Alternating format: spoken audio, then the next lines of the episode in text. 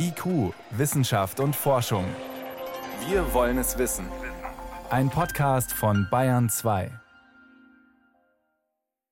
Wenn sich die Lage am Gasmarkt weiter verschlechtert, dann gibt es nur noch die sogenannte dritte, die Notfallstufe. Dann kann der Staat auch in, den, in, die Energiewirtschaft eingreifen, um einem Gasmangel zu begegnen.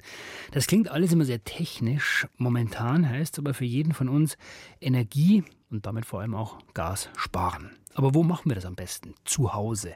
Wo können wir wirklich selber was bewirken? Sebastian Kirschner hat die wichtigsten Möglichkeiten recherchiert.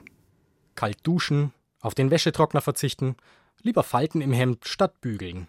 Ein Druckerhersteller empfiehlt jetzt sogar, vom Laser auf Tintenstrahldrucker zu wechseln. Für fast alle Lebenslagen finden sich inzwischen Energiespartipps. Nur, was bringt das Sparen jedes Einzelnen? Und wie viel müssen, wie viel können wir überhaupt sparen? Ich glaube, wir können alleine im Haushaltsbereich, also im privaten Wohngebäude, mit sehr kleinen Maßnahmen 10% Gas einsparen.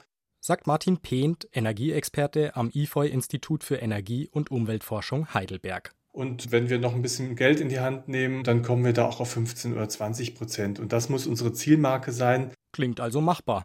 Und wichtig, denn der Anteil privater Haushalte am Gasverbrauch in Deutschland ist erheblich. Über 50 Prozent heizen mit Gas. Rund 15 Prozent des verbrauchten Stroms stammen ebenfalls aus Gas. Etwa ein Drittel des bundesweiten Verbrauchs geht damit auf das Konto von Privathaushalten. Viel Potenzial zum Sparen. Nur, was heißt Energiesparen überhaupt? Martin Brandis ist Energiesparexperte beim Verbraucherzentrale Bundesverband.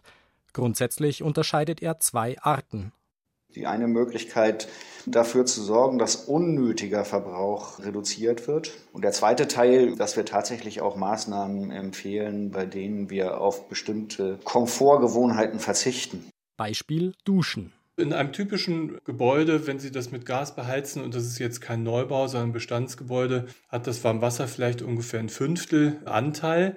Und da geht natürlich ein großer Anteil aufs Duschen. Und wenn Sie jetzt sozusagen statt zehn Minuten nur noch zwei Minuten duschen, dann können Sie das natürlich beträchtlich senken. Bei 10 Litern Wasser pro Minute wäre das schon eine halbe Badewanne warmes Wasser. Auch ein Geschirrspüler zum Beispiel verbraucht in der Regel weniger warmes Wasser als das Spülen von Hand. Sogar beim größten Energiefresser im Haushalt lassen sich mit kleinen Eingriffen große Effekte erzielen, so Energiesparexperte Martin Brandis. Viele Heizungsanlagen haben eine zu hohe Leistung, die oftmals gar nicht notwendig ist, um das Gebäude warm zu kriegen, auch an kältesten Tagen. Hier gibt es viele Möglichkeiten, einfach vorhandene Anlagen effizienter zu machen. Und das Gute ist, in den meisten Fällen kostet das noch nicht mal was. Sparen ohne Verzicht. Die Heizung verbraucht weniger, trotzdem ist die Wohnung in Herbst und Winter warm genug.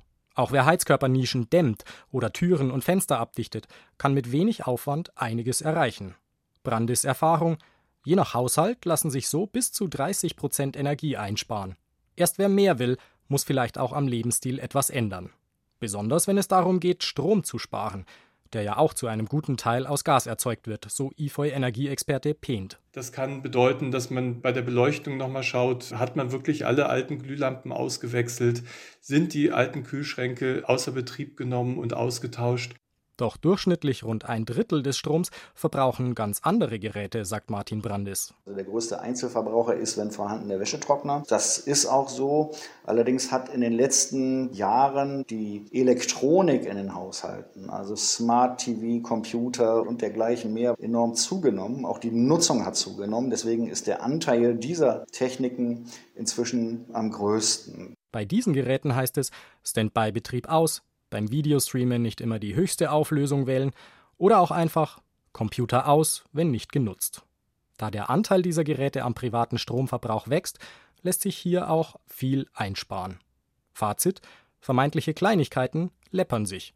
Wenn alle bei diesen Tipps mitmachen, dann können die Privathaushalte sehr schnell 10% und mehr Energie einsparen.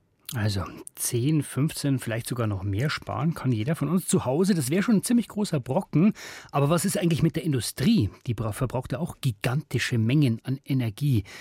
Äh, vom Anteil her ist es ungefähr nochmal so viel wie alle Haushalte zusammen. Wie viel lässt sich da rausholen? Das konnte ich vor der Sendung Professor Alexander Sauer fragen.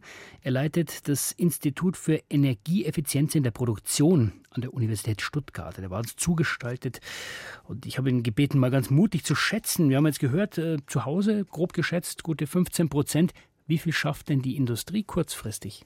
Also kurzfristig ist da relativ wenig zu holen. Je nach Technologie kann man natürlich kurzfristig auch viel einsparen, aber über den gesamten Verbrauch der Industrie sind da sicherlich keine 15% Energieeinsparung möglich, ohne die Produktion zu reduzieren. Können Sie uns mal mitnehmen in einer dieser Prozesse? Was sind zum Beispiel solche Produktionsabläufe, wo man sagt, okay, da müsste man ansetzen, da kann man gut sparen?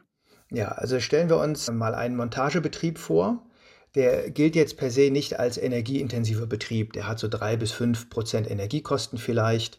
Und jeder Montagebetrieb hat aber eine Drucklufterzeugung. Was wird da montiert? Ja, da kann man zum Beispiel, ich sag mal, alles vom Radio bis zu irgendwelchen Autoteilen wird da montiert. Also da kann man zum Beispiel eine, was nehmen wir da einfach, eine Uhr für zu Hause, ne, eine Wanduhr zum Beispiel. Oder ein Hocker für zu Hause.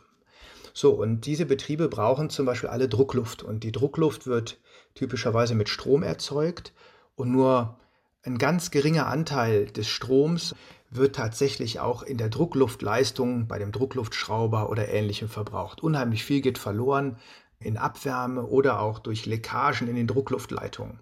Jetzt kann ich diese Leckagen zum Beispiel schließen. Eine ganz kleine Leckage von einem halben Millimeter Durchmesser äh, verbraucht bereits so viel Energie wie eine 100 Watt Glühbirne. So, und da kann man sich vorstellen, wenn man ganz viele solche kleine Leckagen hat, kommt natürlich ein bisschen was zusammen. Und wenn man dann noch die Abwärme nutzt, die bei der Drucklufterzeugung entsteht und damit zum Beispiel das Duschwasser vorwärmt oder das Heizungswasser vorwärmt, hat man natürlich noch viel, viel größere Einsparungen.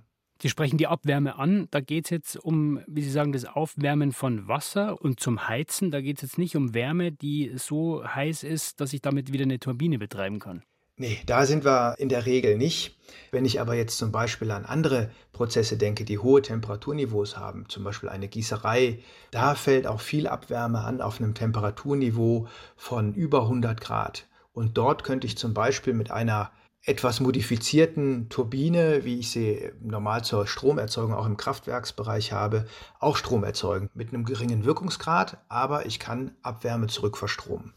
Wie hoch ist denn der Anteil an anderen Optimierungen im Prozess selber. Also, dass ich nicht sage, da ist was eigentlich kaputt, weil da Luft austritt, sondern ich muss einfach den Prozess umstellen, um weniger Energie zu verbrauchen.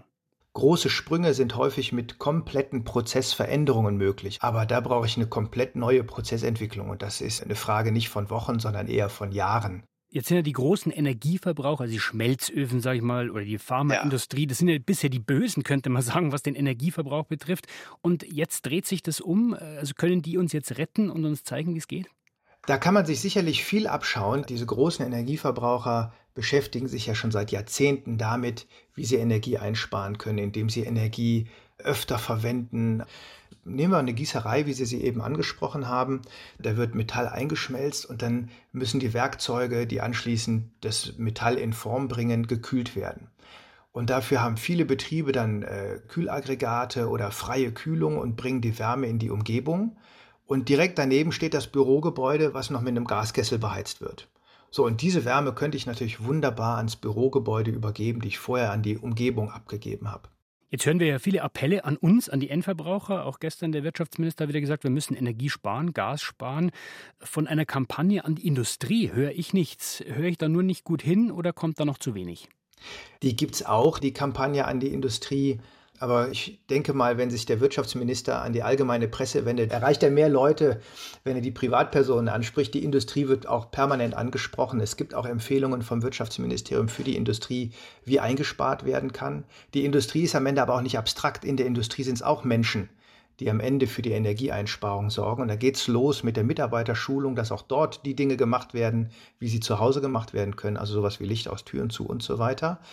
Aber es geht natürlich auch darum, in die Unterstützungsprozesse einer Fabrik hineinzuschauen, also zum Beispiel in Lüftungsanlagen. Denn viele Lüftungsanlagen in Betrieben laufen durch sieben Tage die Woche, 24 Stunden, obwohl der Betrieb vielleicht nur ein- oder zweischichtig an fünf Tagen in der Woche produziert. Das heißt, diese Lüftungsanlage könnte dann am Wochenende einfach ausgeschaltet werden. Wird es auch attraktiver für die Industrie, jetzt einfach Energie zu sparen, weil man sagt, okay, dann kann ich mich auch unabhängiger machen, nicht nur jetzt in Kriegszeiten. Die fossilen Brennstoffe werden ja nicht mehr. Das stellen wir zunehmend fest. Klar ist, dass in den letzten Monaten da äh, eine deutliche Dynamik entstanden ist. Aber die Industrie arbeitet intensiver, ungefähr seit zwei Jahren, würde ich sagen, spürbar daran, insgesamt CO2-neutraler zu werden. Also wenn wir uns jetzt wünschen, dass alle aufwachen und sagen, wir packen das jetzt wirklich an, wenn wir alle Kraft einsetzen, Herr Sauer, wie viel kann man in der Industrie einsparen, mittelfristig? Mittelfristig können wir sicherlich 15 bis 30 Prozent locker einsparen in der Industrie noch. In den weniger energieintensiven Betrieben können wir prozentual mehr einsparen als in den energieintensiven. Da brauchen wir uns nichts vormachen. In den weniger energieintensiven kann ich sogar kurzfristig, wenn ich wirklich ganz mit einem scharfen Auge durch den Betrieb renne und isoliere, optimiere, sicherlich auch kurzfristig nochmal 10 Prozent, schätze ich, einsparen. Also steckt noch einiges drin an Einsparpotenzial und attraktiver haben wir gehört, wird es auch, je teurer die Energie wird. Das waren Einschätzungen und Informationen von Alexander Sauer. Er leitet das Institut für Energieeffizienz in der Produktion an der Universität in Stuttgart. Herr Sauer, ich danke Ihnen vielmals für das Gespräch. Ich danke Ihnen für Ihr Interesse.